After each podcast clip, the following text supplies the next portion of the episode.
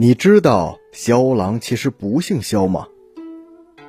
公子王孙逐后尘，绿珠垂泪滴罗巾。侯门一入深似海，从此萧郎是路人。很多人看到萧郎，便会望文生义的以为是为姓萧的情郎，但实际上诗中的萧郎并非姓萧，而是姓崔。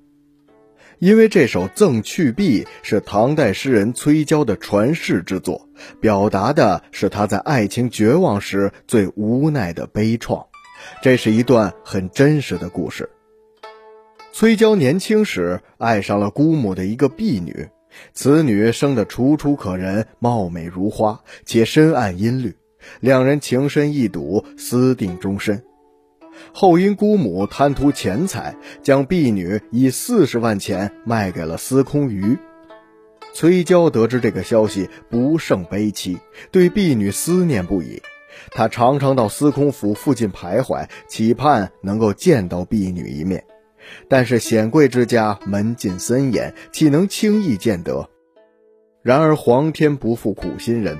那婢女终于在寒食节那天出门了，刚好与站在树下的崔娇相遇，两人四目相对，旧情萌生，却只能像陌生人一样，无法互诉衷肠。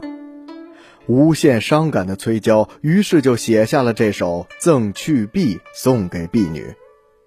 想必司空余也是性情中人，读到此诗颇为感动。慨然将婢女还给崔娇，令二人结为美满的夫妻。崔娇题诗娶佳人，一时传为佳话。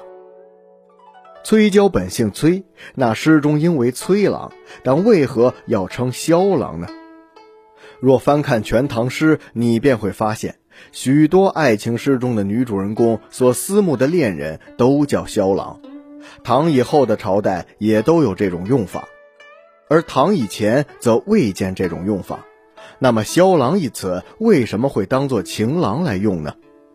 一种观点认为，萧郎是春秋时擅长吹箫的萧史，后来人们经常用萧史借指情郎或佳偶，又称萧郎。而另外一种观点认为，萧郎原指梁武帝萧衍。萧衍是南朝梁的建立者，风流多才，在历史上很有名气。后多以萧郎代指女子所爱恋的男子。